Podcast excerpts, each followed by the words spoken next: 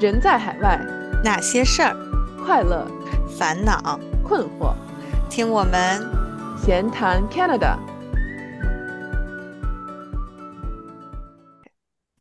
Hello，大家好，我是萌萌。Hello，大家好，我是月月。哎，萌萌，之前我们俩聊都是根据我们自己的经验去分享我们来加拿大的一些生活感受，但是今天呢不一样，今天我们请到了一个特殊嘉宾 Helen，然后呢，她是作为一个留学生的妈妈，并且是作为一个已经在加拿大十一年的老移民，然后来为我们分享一下她的啊来加拿大的生活。我相信她也会从一些不同的视角带我们看到一个不一样的移民经验。所以，嗯，Helen，欢迎欢迎你到我们这个咸蛋 Canada 做客。先介绍一下你自己。Hello，大家好，呃，我是 Helen，呃，按当下比较流行的一种说法吧，我应该算是一名斜杠妈妈。哇，呃，首先呢，就是呃，我是一名上班族，嗯、我的主业是做国际贸易的，呃，然后我是一名前留学陪读妈妈。说前留学陪读妈妈，是因为我是十一年前呃带女儿到加拿大来读书，呃，当时女儿是读九年级，然后去年女儿是已经研究生毕业工作了，所以嗯是一名前留学陪读妈妈。呃，那因为呃呃，因为女儿这个留学呢，呃，我在十多年前我就成立了一个留学家长社群，呃，然后这个社群一直坚持到现在，呃，我也在这个过程中成立了自己的留学公司，啊、所以说还是一个留学家长社群的呃创办人，啊、所以说嗯多种身份吧。哇，好厉害！对对对，所以那次我跟 Helen 就是我们俩聊，我突然发现哦，她的经历反正好像很很有趣，我就想要请到我们这边来分享一下。很荣幸。对对对，哇，那真的是对我们太有帮助了，因为就是我觉得 Helen 一个人的经历，就是是我们好好几个人加起来的经历。对，年龄也在这儿。没有啊，那 Helen 就是你现在是有没有一个就最主要的呃，就是你时间最主要放的地方是这几个都基本上平均分配呢，还是说啊、你现在主要放在你的留学机构，或者是还是大部分时间放在你现在工作的就是你你的本职工作呢？嗯，我的本职工作是从一开始到现在都是一直坚持在做的，这个嗯是一个基本上是没有什么一个变化，而且我也是一直在努力的把它做得更好。呃，然后这个呃留学这一部分呢，应该算是一个副业吧，也是我在呃陪读移民以后发现的自己对教育的一个一份热情吧。然后我也觉得，嗯，因为自己的经历这一方面，呃，我可以发挥我自己很大的价值，是很有意义的一件事情，所以我一直就坚持做下来了。呃，可以说是一半一半吧。嗯，嗯，所以呃，您是最早是呃怎么移民过来的？可以帮我们介绍一下吗？啊，可以的。这个准确的说，呃，我最早的时候，呃，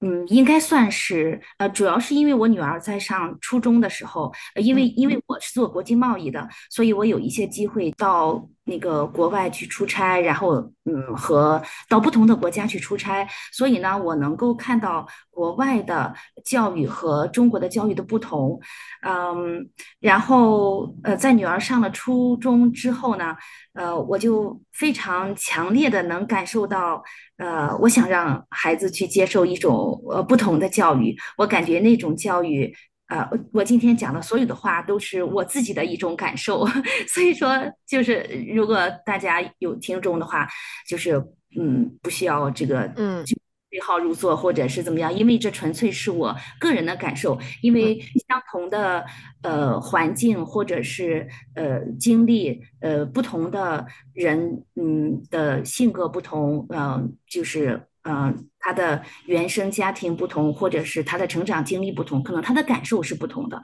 所以我今天讲的所有的这些，仅代表我个人的感受。嗯，所以就是在我女儿呃读初中之后呢，我特别想让呃女儿去接受一种呃不同的教育，我觉得那种教育会对她的发展会更有利。啊，所以当时我就。呃，想让孩子留学，但是孩子那时候年龄比较小，我不想让他从十四五岁的时候，十四五岁开始就缺少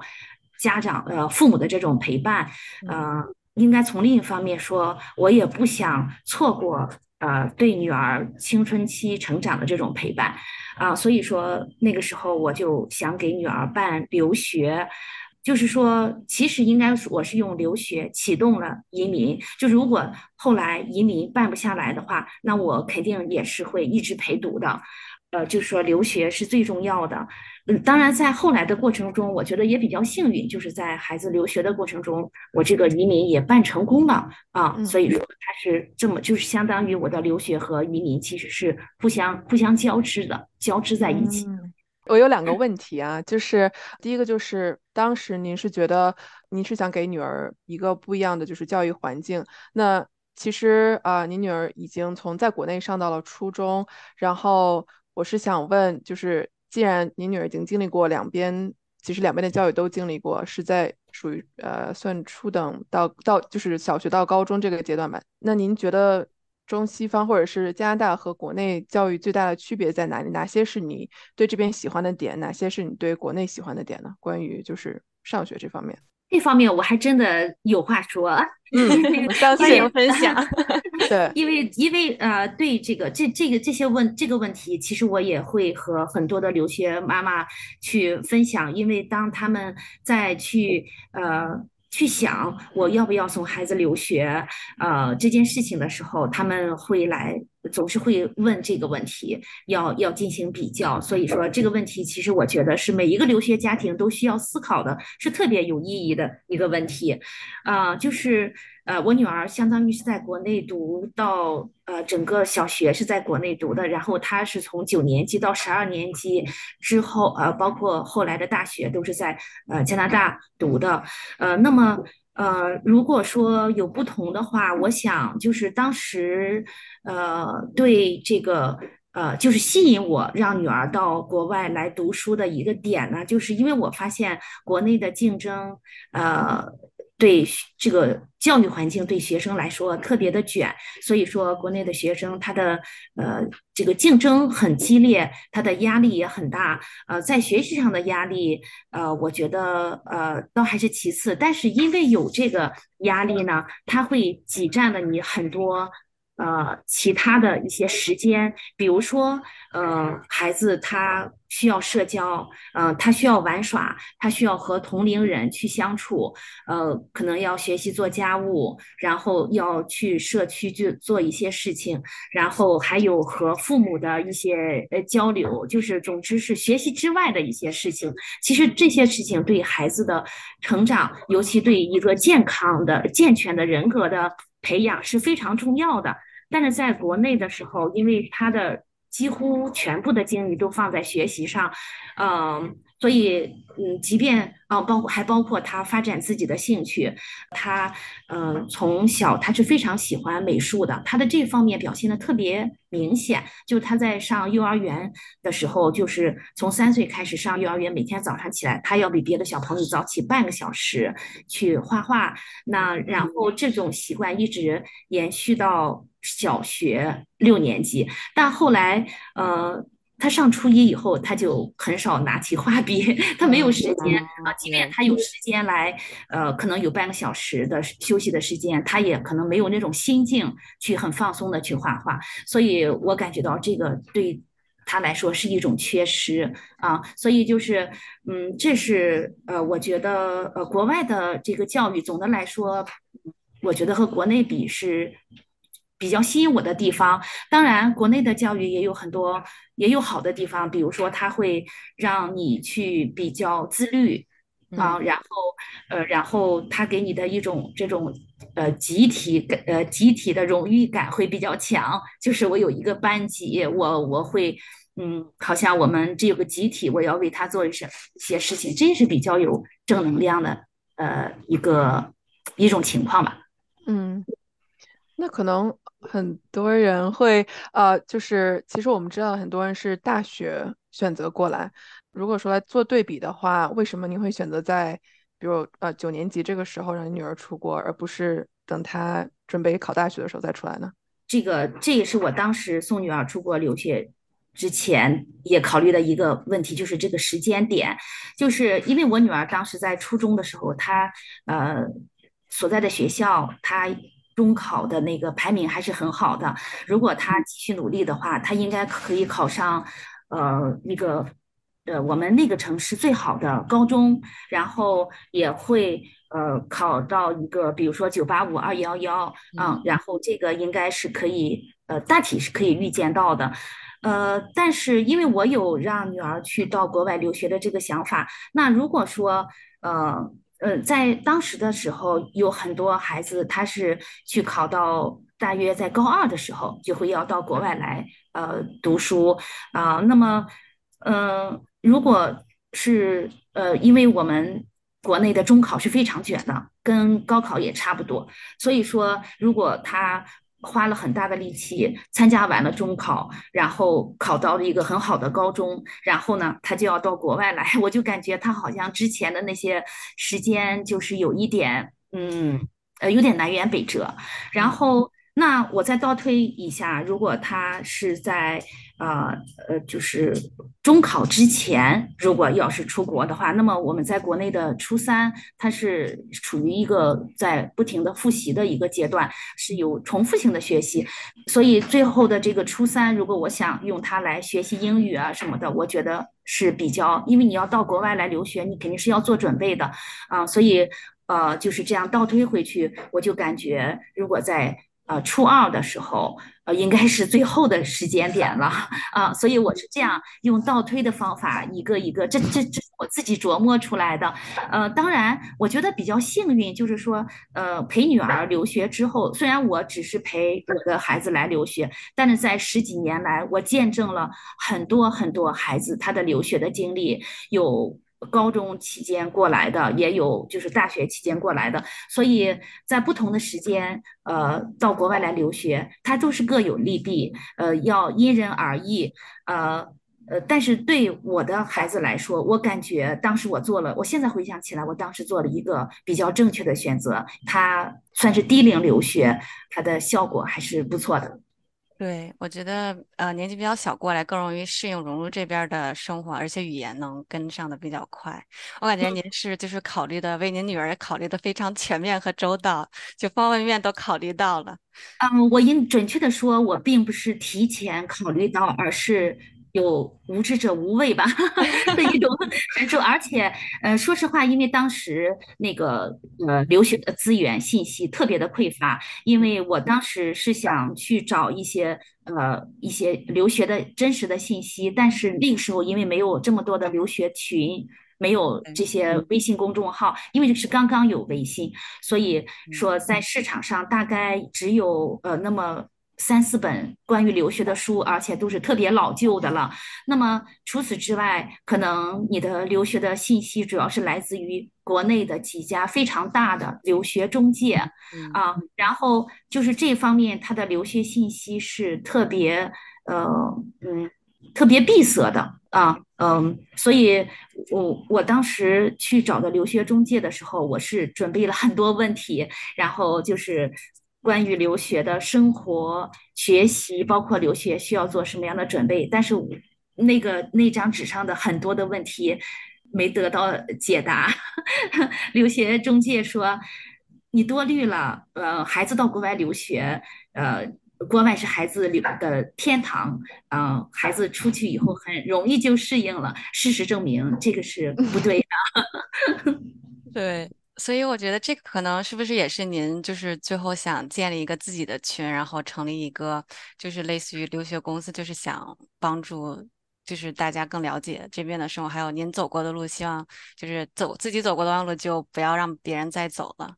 对对，是的，因为我我我是一个比较喜欢分享的人，呃。在当时那种情况下，我感觉呃特别需要大家去分享一些留学的真实信息，尤其是分享留学的坑和坎。因为那个时候，嗯，大家听到的都是关于留学的一些成功的一些案例，而现实中是有很多坑和坎会存在的啊。所以我们在经历了之后呢，呃，我就想，如果嗯我们经历的坑和坎如果能分享出去的话，它至少还是有价值的，就是。所以那个时候，我们成立这个留学家长社群，其实是相当于大家一种抱团、一种呃互助，或者说是自救吧。就是大家就是好像人多力量大，就有这么一种感觉。如果每个人都分享，那可能大家其实都是受益者。您刚刚说有一些坑和坎儿啊，那我想让您分享一下有哪些坑、哪些坎儿。那首先就是我想先问一下，就是您女儿留学过来的时候是啊，还有包括您过来陪读的时候是先是从什么样的签证开始，然后后来您是以什么样的就是呃移民身份过来的？然后根据这个，然后您可以跟我们分享一下呃您遇到的那些坑和坎儿。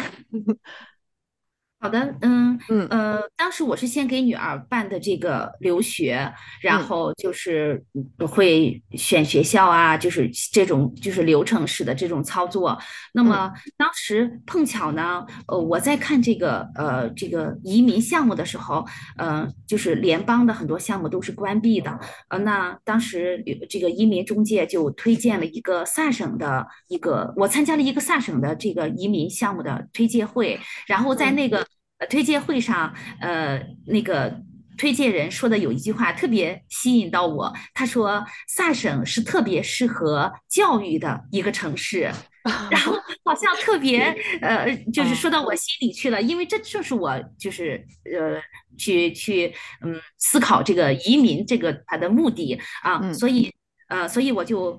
呃，就对这个萨省的移民项目就特别的关注。然后我在呃那年的春节，我就在二月份的时候，但是我知道萨省特别冷，所以我就二月份的时候，我就特别想看一下到底有多冷。然后我就利用的春节的假期，我就飞呃飞到了这个呃萨省去做了一个考察。当然我们有好几个人一起，然后。呃，在考察之后，我就心里有数了，因为就是那种冷，其实是可以生存的。所以，啊，所以我们当时还有一个小插曲，我们在在温哥华转机的时候，就是呃，有人那个工作人员听说我们要到萨省，然后就说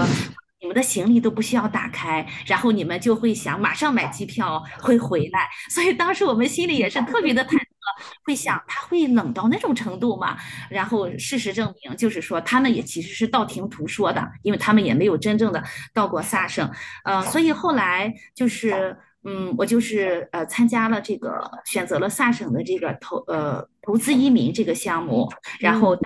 就是你要投资一个生意，然后。他当时是老郑，就是经营六个月之后，然后政府就会给你返还一部分钱，然后他他要过来考察你的这个项目，然后他会给你啊发 PR 啊，就是这个样子。呃，当时我们比较幸运的是，因为我们做的这个项目是比较早的，所以说那个时候的要求还是比较比较低的。那后来就是说这个。呃，可能这个项目来申请的人就越来越多了，所以说他就慢慢的他的那个门槛也越来越高，然后包括后来 PR 的这个条件也就越来越严苛啊，是是这样子的一个过程。了解。对对，这个坑呢，坑和坎呢，我觉得主要是因为你对这个，呃，首先你对这个，呃，你不知道那边会是什么情况，我觉得这最大的坑和坎是你不能做任何准备。你不知道做任做该做什么样的准备，然后那个不管是留学中介还是移民中介，他也不会告诉你。那么他只是帮助你去做这件事情，让你来到这里，然后剩下的事情就都靠你自己。我觉得这个是最大的坑和坎儿。那么对所有的人来说，可能面临的第一个问题是语言。那那我比较幸运的是语言，我至少还能生存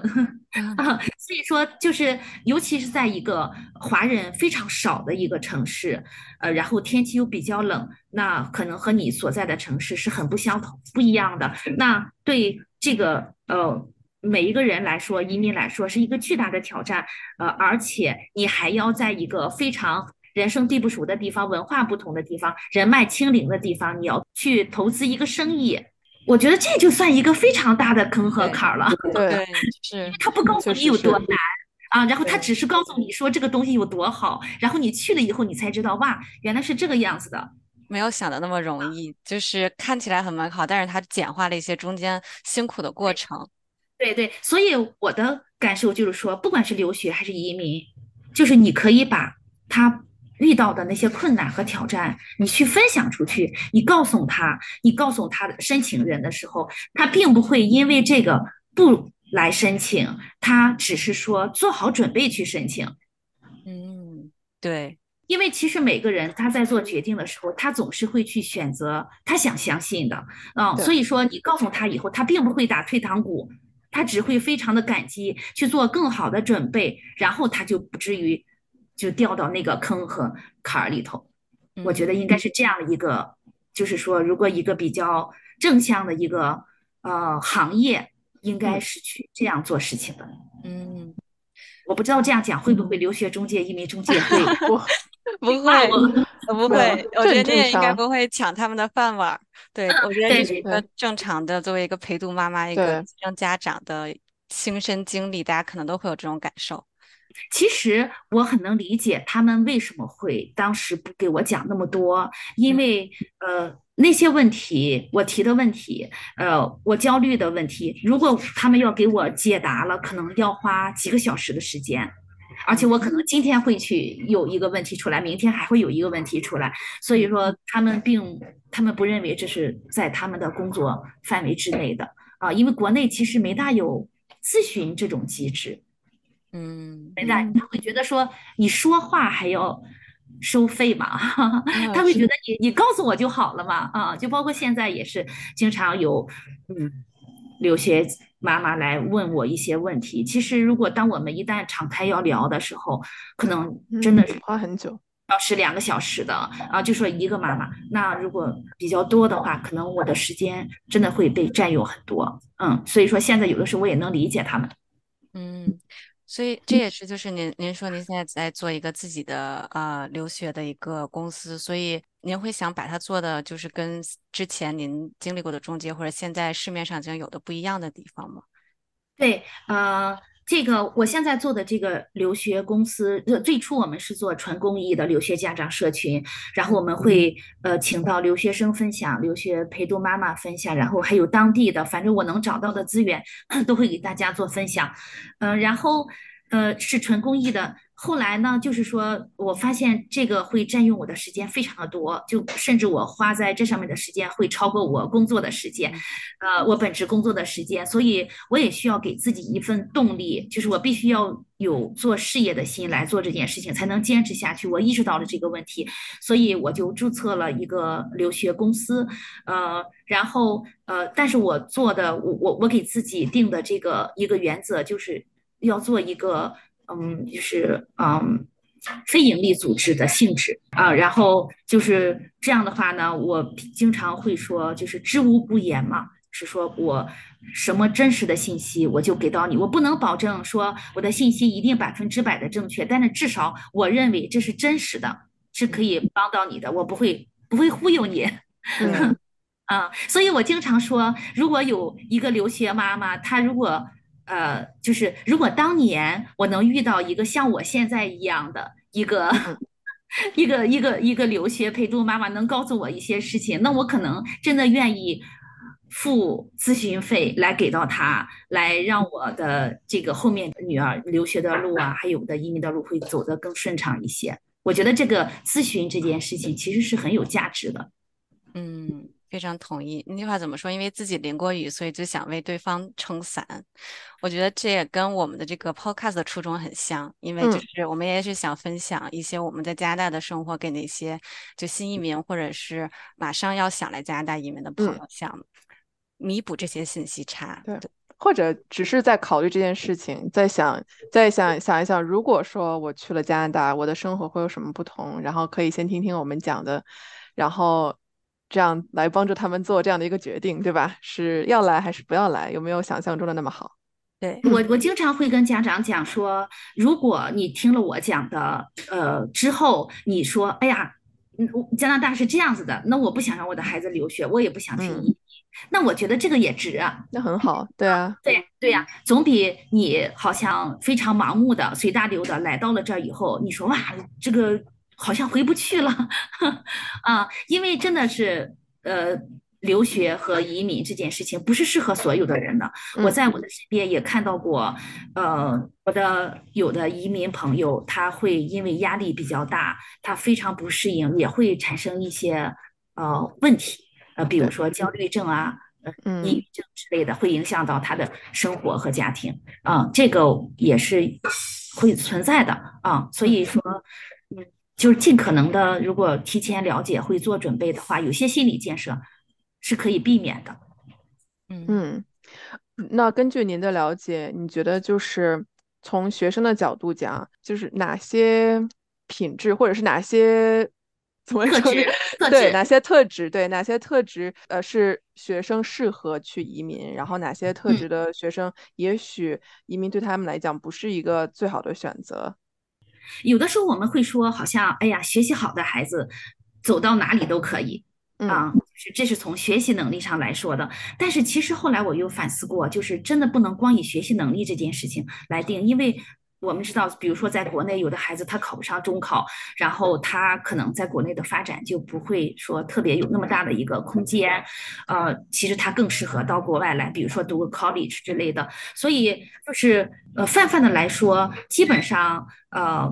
所有的孩子就是只要。就是心理呃比较自律，然后心理的呃比较健康，然后呃社交也没有问题的孩子，我觉得都是比较适合出来的，就和学习能力呃没有很大的关系。呃，因为有的孩子可能确实是他学习还不错，但是到国外以后，嗯，就是因为他的社交方面啊有有问题，然后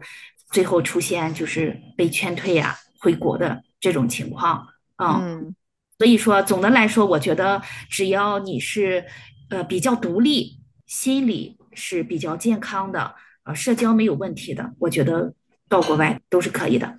嗯，同意。因为到这边其实很多时候就是学习好本身并不是一个就是特别让人崇拜的事，因为在国内如果是你的学习成绩非常好的话，其实是会得到很多的，就是。赞赏、羡慕那种目光，然后这边可能那样那那种就是鲜花喝彩稍微少一些，然后但更多的是你的，啊，你能不能就是融入这个集体？尤其因为你是一个新的新的人嘛，对吧？新移民过来，所以说，啊，社交上还是确实是有一定挑战。嗯，对的，是的，呃，就是刚才你刚才讲的这个，我也想补充一下，说这也是吸引我当时送女儿到国外来留学的一个原因嘛，就是我女儿在高中的时候，他们每一学期最后都有一个校长校长奖，就是说你这个这门课的级部的第一名都会给他颁大家颁奖，然后基本上比如说数学、英语啊什么这些学科类的。基本上得奖的都是中国孩子，所以说每一个孩子上去领奖的时候，大家都会给他欢呼嘛。然后，但是欢呼声最高的是，掌声最多的是那个体育比较强，这边加拿大这边体 育对体育比较强的，然后或者说艺术比较强的，他比较善于表演呀，或者是怎怎么样的啊。所以说，其实，在学校里面，可能你真的只是学习好，嗯。真的不会感受到自己特别的受受欢迎，有的时候那个社交达人反而他的 就是在学校里头特别特别呃自在，对人格魅力，对，同意。最后还有一个问题问您，就是如果说你还可以重新选择的话。您是否还会继续选择加拿大移民？那这个你可以从很多方面来回答。一是就是你会不会还是选择加拿大？然后二是你会不会选择一个不同的时间点？啊，三是当然了，就是你还会不会选择移民这件事情本身？啊，然后先从这儿开始吧。好，嗯，这也是一个很大的问题，其实也是我在心里面问过自己的问题。我也曾经问过我女儿，就是你。呃，如果这个留学，你觉得就是后不后悔？然后我女儿回答的是很坚决的，所以说说当然不后悔啊。所以所以说这个我是比较欣慰的，至少这个决定是正确的。那我也问过我自己，就说移民这件事情，嗯，其实移民它对我来说，因为我出来的时候已经相当于是。真的是人到中年了，所以说移民这件事情对我来说是像是一个打开了一扇就是观察世界的门，然后让我去又呃的生活更加的丰富了，让我的人生好像又多活了一遍这种感觉。因为有很多这种感受，如果我在国内的话是不会感受到的啊，所以对我来说这件事情是受益的。肯定是不后悔的，嗯，然后如果选择移民的话，那我肯定还会选择这个加拿大这个国家，因为 加拿大这个国家不管是留学移民，它的政策很多都是比较友好的，尤其是在疫情期间，那我们也看得非常的清楚，就是呃，尤其和美国相对比，那么自从美国有了一些呃新的政策的变化之后，有很多留学生他是转到了加拿大啊，这个我们都是有有目共睹的。啊，所以。我还会选择这个加拿大这个国家。我想，我我还是会选择这个时间点，是因为，呃，其实我还是想让，呃，国内的小学，我觉得还是，呃，孩子还是比较幸福的，呃，至少在我女儿那个年龄是可以的。但是我知道现在也比较卷，因为我有同事的孩子现在小学每天作业要写到十点十一点。如果按之前的那种状况，我还是会选择那个时间点，因为我想让女儿在国内学一下中文。嗯。中文还是比较难学的。我看到有一些呃 CBC 的在这边的孩子，他们讲中文还是比较困难的。中文还是最难学的呃英文语言，我认为。对，还是学好中文还是很强大的。对，因为我们很多孩子他也有可能有机会会回到国内工作，或者和国内的这种企业呀什么的要交流，他是需有有有这个中文的话，对他来说是一个助力的。那就是在我们的节目最后，您有什么想最后分享给想要来加拿大移民朋友们的吗？我想就是说，如果要是有这个想法的朋友，首先呢，就是你要想好你为什么要移民，呃，留学或移民，因为这个，因为在我们。上大学的时候，那时候呃出国很多是为了去提高自己的物质生活水平，而现在呢，我们中国的经济发展了这么多年之后，我们和国外的这种经济呃物质水平。的差别不那么大了，然后所以说，你如果要到国外的话，你可能会有的时候你会感觉到啊，我的生活好像有点降档，我点不了那么那么方便的吃到外卖，吃到中国餐，然后好像它的地铁也特别的呃旧，好像有点降档。那么所以说你要想好你为什么要出国啊，然后呃再一个就是说你要做好心理方面的建设，这个做好准备吧，呃不管是语言还是心理方面。嗯，非常好的建议。要不然您给大家分享一下您公司的名字，或者是大家从哪里可以找到您呢？对我们那个我们的那个呃留学家长社群叫留学爱心联盟，呃，然后我们有公众号是呃如是成长规划，就是如就是如果的如是是是否的是，嗯，如是就是这样成长的意思，嗯。所以主要是在微信公众号是吗？对对，我也有那个视频号，叫 Helen 的世界，世是势力的势，界是世界的界，也欢迎大家关注。好，谢谢您的分享。好，那我觉得非常感谢啊，Helen 今天跟我们分享这么多，也学学到了。如果要是作为一个嗯斜杠妈妈的各种的留学的经验还有生活，那非常欢迎你来做客，然后也希望你聊得开心。然后啊，听众朋友们也可以在啊小宇宙、Spotify 和 Apple Podcast 上面搜索“闲谈 Canada” 来找到我们。那我们今天就聊到这里，感谢他们，谢谢，谢谢，拜拜拜。